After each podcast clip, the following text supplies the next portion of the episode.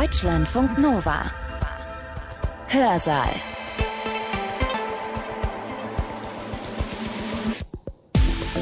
Seid gegrüßt. Wir nehmen euch heute mit in die Welt der Chemie. Genauer gesagt, in die Welt der Pharmachemie. Es geht um Plastik. Nicht um Plastiktüten oder Kunststoffflaschen, sondern es geht um Plastikmoleküle, die wir zu uns nehmen. Und zwar nicht aus Versehen, sondern ganz absichtlich. Sie nehmen eine Tablette zu sich. Dann hat die Tablette typischerweise eine Hülle, ein Coating außenrum. Dieses Coating ist üblicherweise dafür da, dass Ihre Tablette, dass der Wirkstoff durch den sauren Magen geschleust wird und irgendwo zielgerichtet den Darm freigesetzt wird. Sie nehmen den Wirkstoff verpackt, formuliert, geschützt durch synthetische Makromoleküle, durch Polymere zu sich.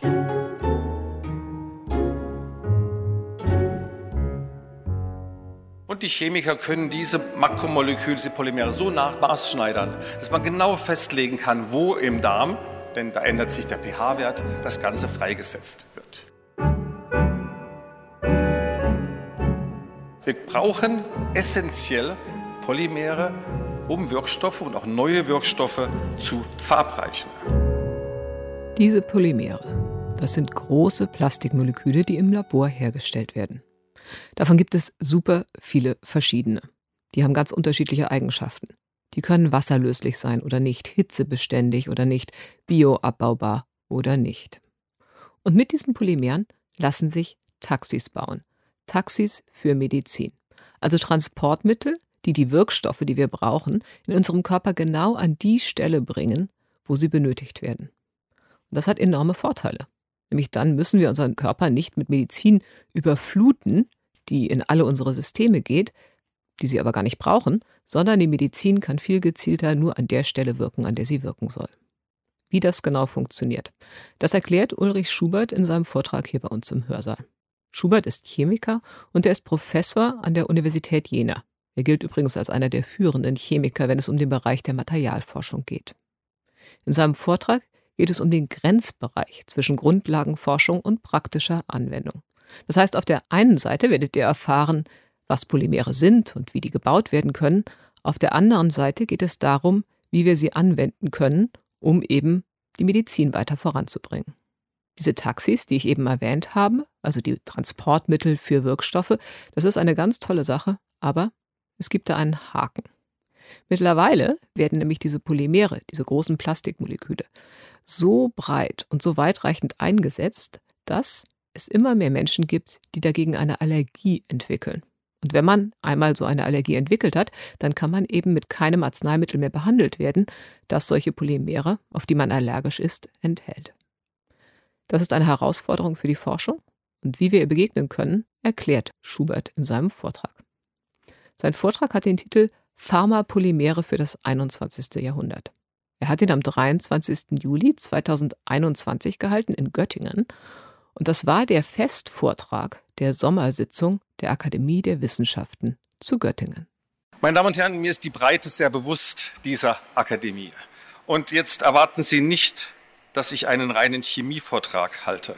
Ich habe vorhin durchgezählt, 80 Prozent der Folien sind chemieformelfrei.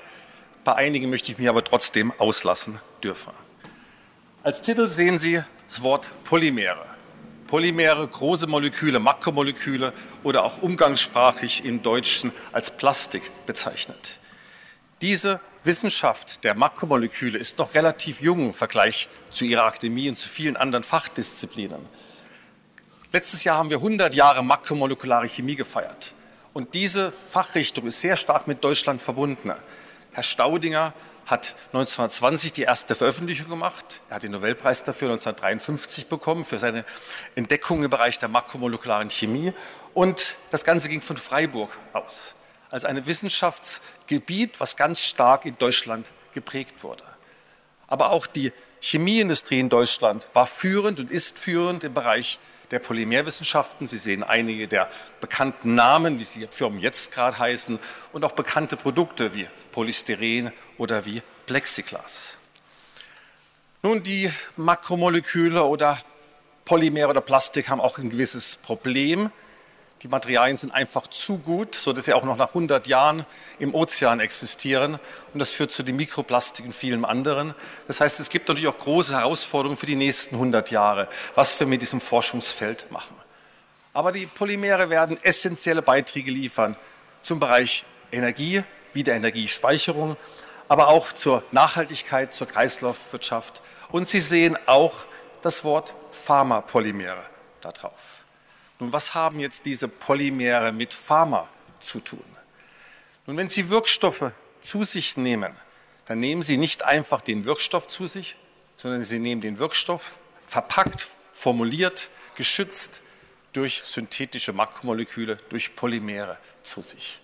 Und das ist egal, ob Sie eine Tablette schlucken, ob Sie ein Zäpfchen nehmen, ob Sie eine Salbe auftragen, ob Sie etwas inhalieren oder ob sie etwas eingespritzt bekommen in die Blutbahn. Denn die Wirkstoffe, die würde der Körper sofort abfangen, die meisten sind übrigens gar nicht wasserlöslich, oder sie würden zerstört werden durch Enzyme, durch andere Abwehrreaktionen. Das heißt, wir brauchen essentiell Polymere, um Wirkstoffe und auch neue Wirkstoffe zu verabreichen. Und nehmen wir den ersten Feld, das einfachste. Sie nehmen eine Tablette zu sich dann hat die Tablette typischerweise eine Hülle, ein Coating außenrum. Dieses Coating ist üblicherweise dafür da, dass Ihre Tablette, dass der Wirkstoff durch den sauren Magen geschleust wird und irgendwo zielgerichtet im Darm freigesetzt wird. Und die Chemiker können diese Makromoleküle, diese Polymere so nachmaßschneidern, dass man genau festlegen kann, wo im Darm, denn da ändert sich der pH-Wert, das Ganze freigesetzt wird. Jetzt lesen Sie auf den meisten Beipackzetteln, nehmen Sie bitte die Tablette nicht mit Alkohol ein. Der Grund ist nicht, dass es irgendeine Wechselwirkung gibt und Sie danach nicht Auto fahren können. Der Grund ist ganz banal. Wenn Sie Alkohol trinken, Ethanol zu sich nehmen, diese Polymere lösen sich sehr gut in Ethanol.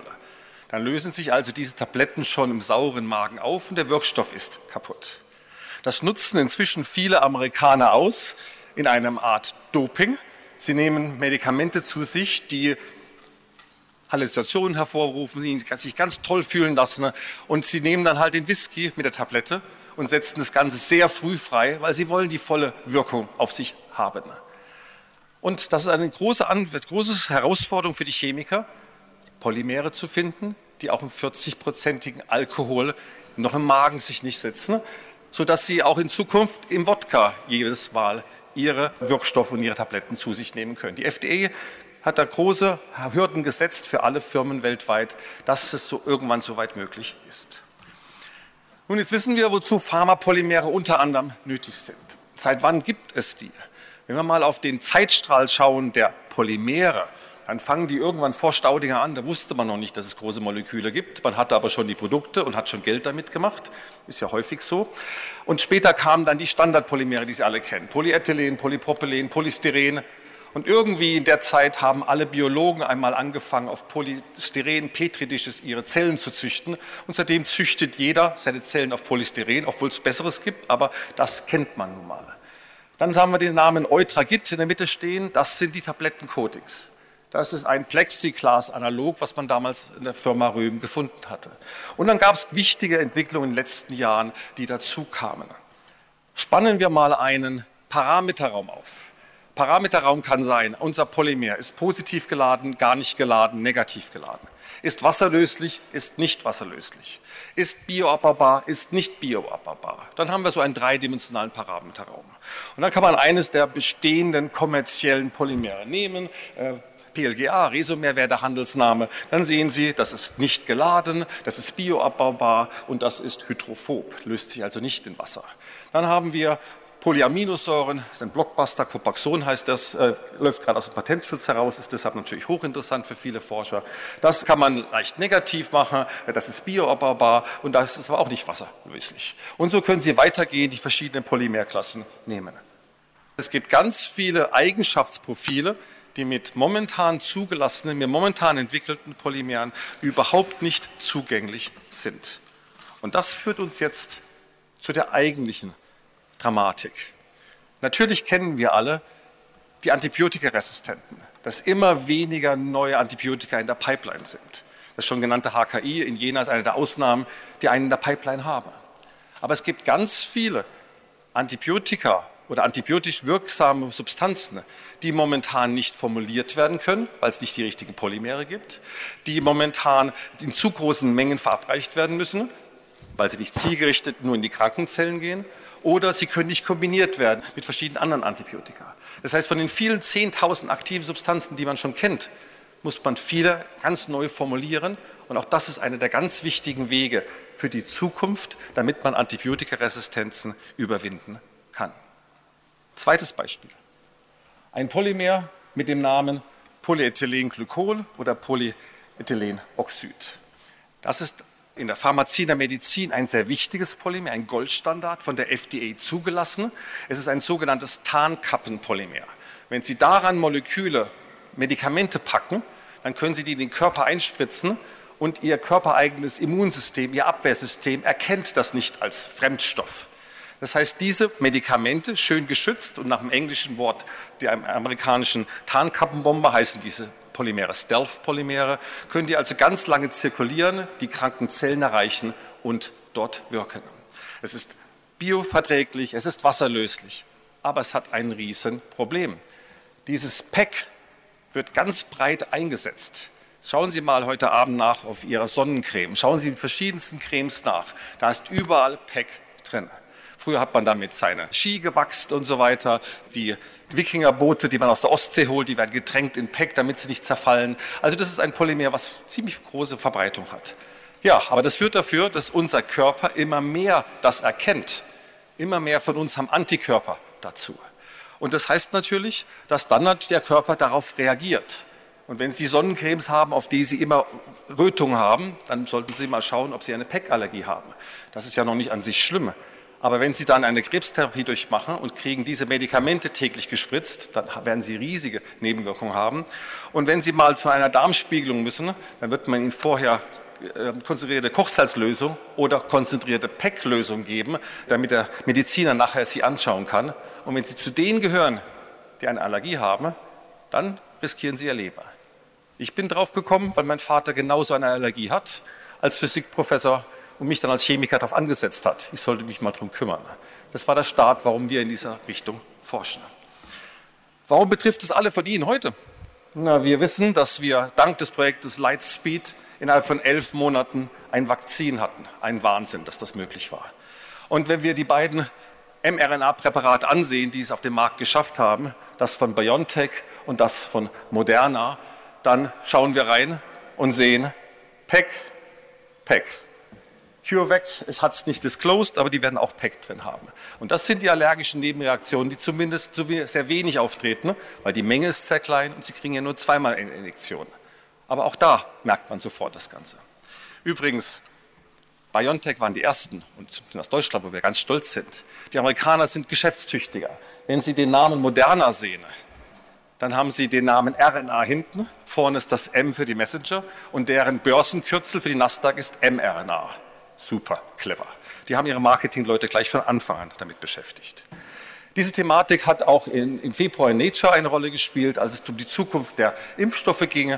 Und die haben dann auch diese Thematik sehr gut aufgenommen, die Editoren, und unter anderem dann uns interviewt, wo wir nochmal ausführen konnten, dass für die nächste Generation von Vakzinen es sehr wichtig ist, dass man zukünftige Generationen von PEC-Derivaten entwickelt, die eben nicht diese Irritation, diese Allergien auslösen.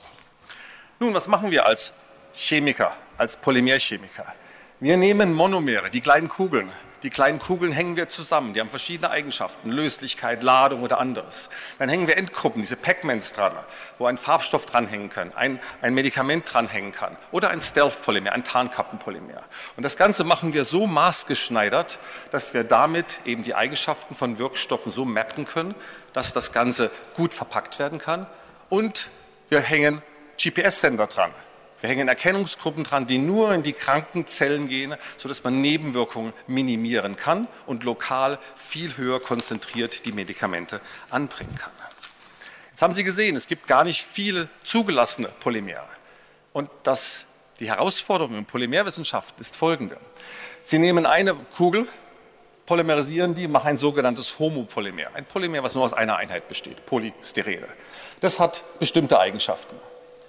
Dann nehmen Sie ein zweites Monomer, eine zweite Kugel, polymerisieren die ebenfalls, haben ein zweites Polymer, Polyethylen mit seinen eigenen Eigenschaften.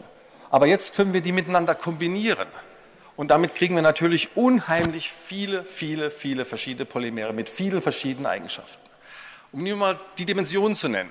Diese Polymere, die, die Tablettenkoten, da gibt es 50 von diesen Kugeln, die im industriellen Maßstab hergefertigt werden. 50 Monomere. 500 semikommerzielle. Jetzt hängen Sie mal drei oder vier von den Monomeren zusammen. 500 mal 500 mal 500 mal 500. Da sind Sie irgendwo bei der Größenordnung 10 hoch 40, 10 hoch 60 Möglichkeiten. Ja, wie will man denn da die richtigen herausfinden? Der traditionelle Weg in der Chemie ist ein bisschen schwierig. Das ist der Chemiker. Das ist der molekulare Künstler. Er komponiert seine Moleküle. Und jedes Molekül komponiert ein bisschen anders. Das ist unser Problem immer, die anderen nachzuvollziehen. Und da, Polymere sowieso eine Dispersität haben, sowieso unglaublich viele Variationsparameter haben, ist es unglaublich schwierig, selbst wenn ich 100 Doktoranden bei mir anstellen würde, dass die vergleichbare Sachen herausbekommen. Wir haben da dazu schon vor fast 18 Jahren in Eindhoven im Rahmen des Dutch Polymer Institutes auf Automatisierung gesetzt, Robotik eingesetzt. Natürlich ging es darum, schneller zu sein. Wir wollten mit China mithalten können, die einfach günstiger waren. Aber sie schaffen eine Vergleichbarkeit. Und jetzt kommt die Zeit, wo die ganze Welt sich weitertretende Digitalisierung. Jetzt können wir das kombinieren, diese Automatisierung mit künstlicher Intelligenz, mit Machine Learning, mit vielem anderen. Und ich bezeichne das als eine Forschung 4.0. Wir haben ganz neue Möglichkeiten jetzt. Und die letzte Komplizierung, wenn wir Polymere machen wollen für die Anwendung in den Lebenswissenschaften, in der Medizin, da müssen wir natürlich das Ganze auch noch unter ganz bestimmten Bedingungen am Ende herstellen können. GMP heißt das Ganze. Ein unglaublicher Wust an Regulationen. Auch das ist uns gelungen in Jena in den letzten Jahren. Unser GMP-Labor ist gerade fertig geworden, sodass wir jetzt auch noch in der Lage sind, unsere Formulierung genauso zu machen, wie sie für die Zulassungsprozesse nötig sind. So, jetzt habe ich Ihnen fast noch nichts über Chemie erzählt und jetzt möchte ich Ihnen ein bisschen über Chemie erzählen. Was sind so drängende Themen, die momentan gelöst werden müssen? Nun, ein Thema, was gelöst werden muss, sind neue Polymere, die wasserunlöslich sind, die die Medikamente einschließen, die sie dahin transportieren, wo man sie haben möchte und dann ganz genau so freisetzt, wie man sie freisetzen möchte. Entweder sehr langsam oder burstartig, sehr schnell, aber es genau einstellen kann, und zwar für jeden anderen Wirkstoff neu einzustellen. Das zweite Feld, was hochspannend ist, sind kationische Polymere, positiv geladene Polymere. Warum sind die so wichtig? Nun, wir kennen jetzt alle die Wirkung der mRNA. Es gibt auch noch die siRNA, es gibt die DNA. Diese ganzen genetischen Moleküle der Natur sind alle negativ geladen. Wenn man die durch die Membran bringen will, muss man sie maskieren mit etwas positiv geladen, sogenannte Polyplexe machen und es dann wieder freisetzen. Dazu kann man wunderbar solche positiv geladenen Polymere nehmen. Die bisher verwendeten hatten aber eine sehr hohe Toxizität, sodass deren Anwendungen eingeschränkt waren. Und das dritte Feld, diese Tarnkappenpolymere. Gibt es noch Alternativen jenseits des PECs?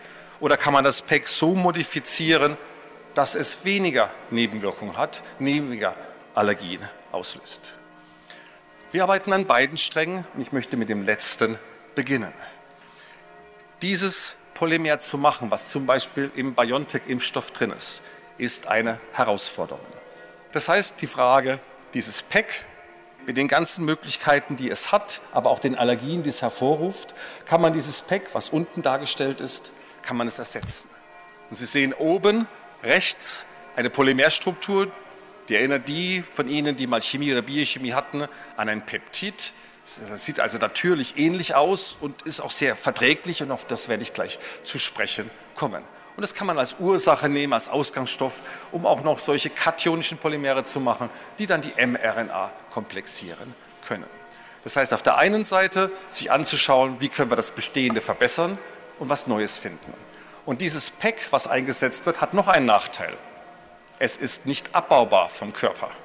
Das heißt, das BioNTech, was Sie gespritzt kriegen, hat eine ganz kleine Länge die ist so klein, dass das Polymer wieder ausgeschieden werden kann über ihre Niere und nicht im Körper verbleibt.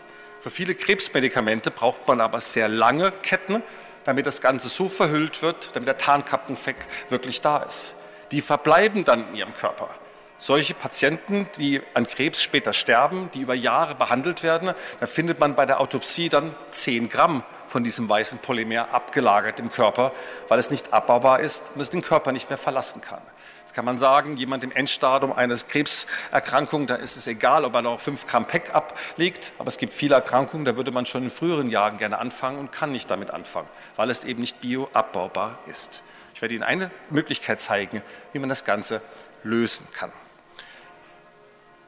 So, diese Polymerisation, dieses kleine, dieser Dreiring da oben mit dem O, Oxiran, das Ding ist gasförmig Raumtemperatur, es ist extrem giftig, es ist explosiv, also genau das, was man als Chemiker gerne hat. Um das gut machen zu können und nicht die Mitarbeiter zu gefährden, haben wir außerhalb der BASF das beste Labor inzwischen in Europa. Hochautomatisierte Systeme, die man vollautomatisch laufen lassen kann, mit Explosionsschuss, mit Argon-Löchanlage. Davon haben wir vier dieser Reaktoren bei uns stehen. Die stehen fünf Büros weg von meinem, von meinem Dienstzimmer. Ich bin also sehr überzeugt, dass wir eine gute und eine sichere Chemie hier machen. Wenn der Alarm läuft, muss man halt schnell raus. Das Ganze ist komplett gesteuert mit, mit, äh, mit Siemens Messtechnik, sodass wir auf Pharma-Grade, auf bestmöglich das Ganze herstellen können und hochreproduzierbar, damit es später auch in den Studien der Mediziner verwendet werden kann. Und da lernen wir, wie wir andere Endgruppen einführen können, andere Erkennungsgruppen, wie wir mögliche allergische Reaktionen zumindest etwas reduzieren können. Und es ist der Goldstandard. Wir müssen immer dagegen vergleichen. Und jetzt kommt die Alternative. Die Alternative sind diese Polyoxazoline. Diese Polyoxazoline weiß man, wie man die machen kann. Seit 50 Jahren weiß man das. Man nimmt einen nicht so gefährlichen Ausgangsstoff, man polymerisiert das Ganze und bekommt ein Polymer, was ja auch diesen Stealth-Effekt zeigt. Aber es ist auch nicht abbaubar. Aber die Polymerisation dauerten acht Stunden die schnellsten, drei Wochen die langsamsten. Es hat nie eine Firma ernsthaft interessiert, einen Reaktor für drei Wochen zu nutzen, um einen Batch rauszukriegen. Sie sehen etwas Kleines da unten im Blaue. 2004 hatte ich die Idee, die damals aufkommenden Mikrowellen, ja, Sie hören richtig, Mikrowellen, nicht nur wie einen Kaffee warm zu machen, wie einen Tee warm zu machen, wir machen Chemie in der Mikrowelle. Und da können wir zu viel höheren Drücken gehen, wir können zu höheren Temperaturen gehen, wie ganz früher die Chemiker im Bombenrohr Experimente machen. Äh, das Ding äh, knallt halt irgendwann und dann muss man ein bisschen was reparieren dran, aber es ist absolut sicher. Und wir konnten die Polymerisation so beschleunigen, dass wir jetzt in zehn Minuten oder in einer Stunde das Ding fertig haben. Und es hat einen ganzen Boom ausgelöst in dieser Chemie und die ist unglaublich flexibel. Da kann man genau diese verschiedenen Medikamente, Farbstoffe, Stealth-Polymere dranhängen, auch über die sogenannte Klickchemie.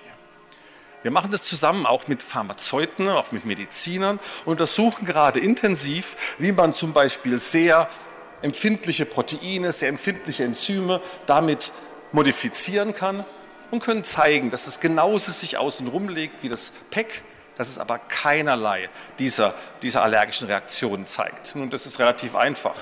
Dieses Polymer ist noch nicht großtechnisch im Markt. Keine Salbe von Ihnen ist damit versetzt. Aber vielleicht wäre dann die Hoffnung da, dass es für 50 Jahre wirksam ist, bevor die Nebenwirkungen kommen.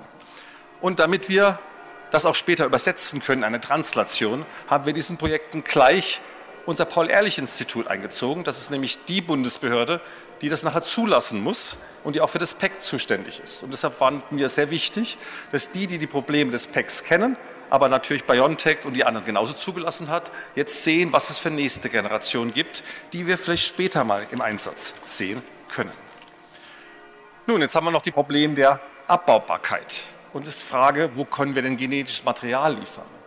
Nun, dieses Oxazolin hat eine Amidbindung, eine Peptidbindung. Das können Sie in der Mikrowelle umsetzen und können hydrolysieren und dann machen Sie genau ein Polymer, was Sie nach Protonierung plus machen, positiv laden. Das komplexiert die mRNA, ist aber sehr toxisch und nicht abbaubar. Und wir haben einen Weg gefunden, wie wir durch obskure Reaktionen dort in die Hauptkette abbaubare Einheiten reinkriegen. Das heißt, wir haben etwas, was die mRNA komplexiert, was aber abbaubar ist im Körper. Aber ist immer noch toxisch. Und wir können es wieder zurück überführen in den Ausgangszustand teilweise und können diesen Tarnkappeneffekt wieder mit einführen. Und wir haben damit Systeme, die ganz toll die mRNA, siRNA, DNA binden, sie auch gut wieder freisetzen, die abbaubar sind und die auch noch von der Toxizität extremst reduziert sind. Das ist einer dieser, dieser Pipelines, wo inzwischen viele Patente eingemeldet sind und wo wir gerade auf der Suche sind, ob wir sie selbst translatieren in einer Ausgründung oder mit einer Firma zusammen machen. Zweites Beispiel. Es gibt ein tolles hydrophobes Polymer, bioabbaubar, biobasiert, das ist Polymilchsäure. Vollkommen CO2-neutral. Diese Polymilchsäure kann man im Körper wunderbar zerlegen, der Körper kann sie über Enzyme abbauen. Sie hat aber das Dilemma, bis jetzt werden Katalysatoren verwendet, die sehr toxisch sind. Das ist sehr kristallin, dieses Polymer, und damit ist die, die Freisetzungskinetik sehr eingeschränkt, weil das will nicht raus, weil es ja schön im Kristall ist. Und diese Wasserunlöslichkeit ist benötigt, aber manchmal müssen wir Variationen dieser Wasserunlöslichkeit haben. Das lässt sich so nicht durchführen. Und wir haben uns dem Problem angenommen, haben als erstes mit Medizinern geredet, die gesagt haben, eigentlich wäre es gut, wenn wir auch noch Strontium drin hätten, denn das geben wir unseren Patienten oft. Und es ist nicht toxisch, also haben wir mal Strontium untersucht und ja, es polymerisiert in einer Minute quantitativ dieses Monomer durch. Also toxischer Katalysator losgeworden und wir haben noch etwas drin, was die Mediziner sogar teilweise gar nicht entfernt haben möchten. Zweites Problem. Wie können wir denn die Freisetzung einstellen? Und wie können wir denn möglichst viel davon reinkriegen von dem Wirkstoff? Und da haben wir uns sehr intensiv darum gekümmert, wie wir die Chemie ändern können und auch verhindern können, dass zu viel Säure am Ende frei wird, weil das säuert natürlich ihre Zellen an. Wir machen das nicht nur als Chemiker im Labor oder mit, mit Robotern, sondern wir nutzen sehr intensiv Kollegen aus, die von der Modellierung, Simulation, Machine Learning kommen, die uns sagen, nachdem sie ihre Modelle trainiert haben, fangt mal dort an bei dem Molekül und lasst mal die dort sein, weil das wird, das, die werden nicht die Eigenschaften haben.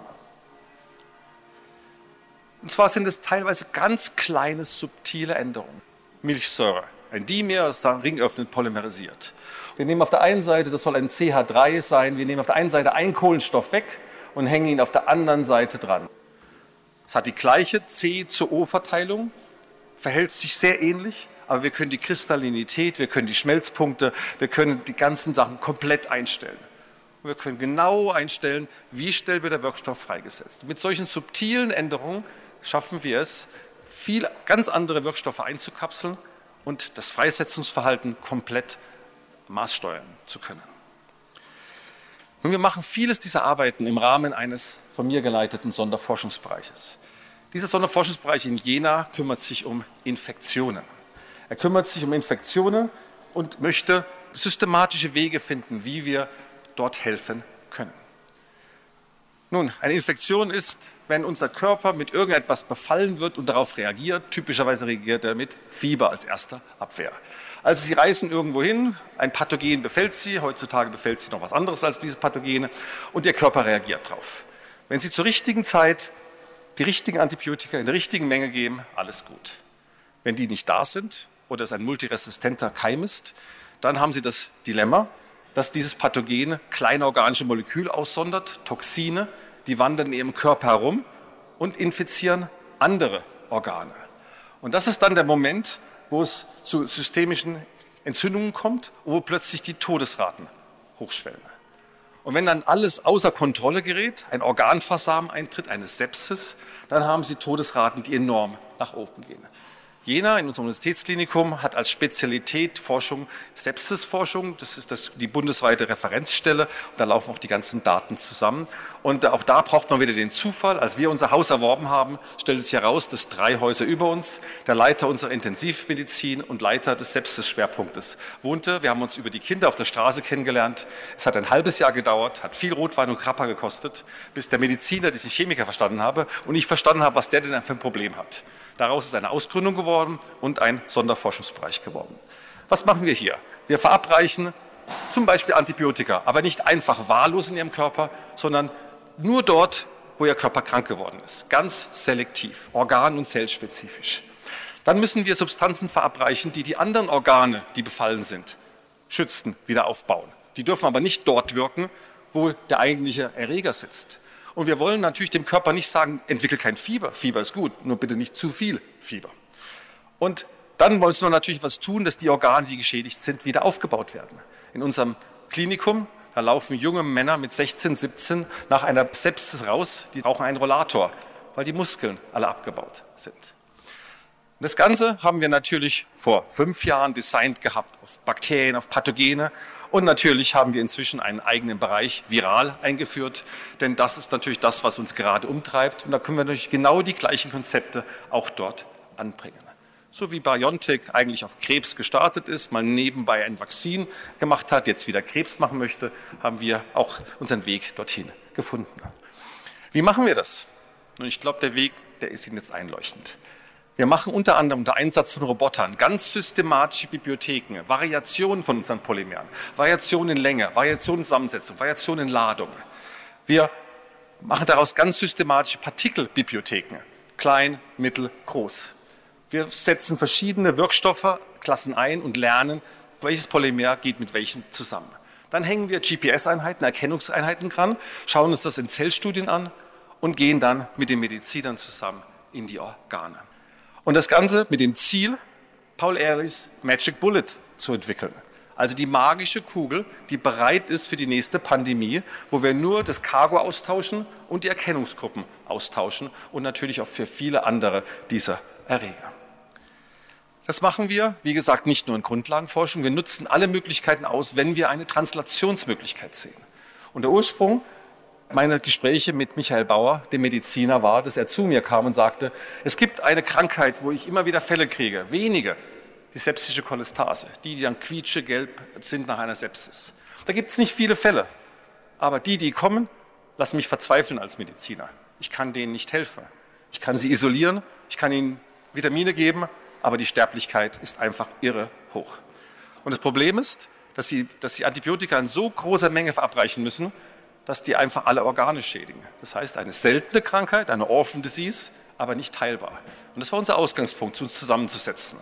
Und der erste Ausgangspunkt, unser erstes Spin-off aus dem SFB, war eine magische Kugel, mit Farbstoffen draußen dran, die wir brauchten, um die zu sehen. Aber die Farbstoffe haben abhängig vom Sulfonierungsgrad, sind sie zell- und organspezifisch und können so eingestellt werden, dass sie nur dahin transportiert werden, wo die Krankheit gerade ausgebrochen ist. Und da konnten wir dann zugelassene Medikamente für ganz andere Krankheiten nehmen, die man dafür nicht nehmen konnte, wegen zu hoher Dosierung. Und jetzt konnten wir sie ja nur dorthin liefern, wo sie gebraucht werden. Das war nicht nur die Grundlage einer Top-Publikation, sondern Grundlage einer Ausgründung. Und die Tierexperimente, die jetzt vorliegen, die validiert vorliegen, zeigen momentan eine Überlebensrate von 90 Prozent. Und das ist etwas, was wir gerade weiterführen. Und das ist eine der vielen seltenen Krankheiten, die unsere großen Pharmafirmen nicht angehen. Natürlich, das Leid ist unermesslich, aber auch die, die Kosten für die Intensivstation allein sind schon 60.000. Mal die Fälle, reden wir über eine Summe, einen Umsatz in Anführungsstrichen in Deutschland und in den westlichen Ländern oder in Ländern mit Krankenkassen, da reden wir fast eine Milliarde pro Jahr das wäre eigentlich schon ein Blockbuster. Wir haben eine Firma ausgegründet, die jetzt gerade genügend Geld eingeworben hat. Die GMP-Produktion ist fertig und es beginnt die klinische Phase 1, die First in Man. Und wir hoffen sehr, dass dann ab Mitte, ja, dritte Hälfte nächsten Jahres den Patienten, die daran erkrankt sind, es auf freiwilliger Basis dann möglich ist, diese Medikamente zu sich zu nehmen, um die Chance haben, dann wirklich geheilt zu werden. Aber diese Toolbox, diese Möglichkeiten mit Polymeren und den vielen, vielen Wirkstoffen, die draußen sind, neue smarte Vehikel zu machen, die ist da und die müssen wir ergreifen. Perfektes Beispiel dafür ist natürlich Mainz. BioNTech aus einem Sonderforschungsbereich herausgegangen und unser Schwester-Sonderforschungsbereich, der ebenfalls gerade verlängert wurde dort. Und äh, unser Sonderforschungsbereich hat mit 15 Millionen nochmal deutliche Steigerungen hinlegen können. Und wir wollen damit auch klar zeigen, dass wir aus der DFG finanzierten Grundlagenforschung tolle Publikationen, tolle junge Wissenschaftler ausbilden, aber wir können auch ganz logischerweise etwas für die Translation tun, etwas in die Pipeline reinfüllen und etwas tun für die alternde Gesellschaft und für die zukünftigen Pandemien, die kommen. So, der Präsident hatte mir auch einen engen Zeitplan geschickt und da wir ein bisschen hinterher waren, wollte ich Sie nicht länger warten lassen und ich möchte hiermit zu einem Ende kommen.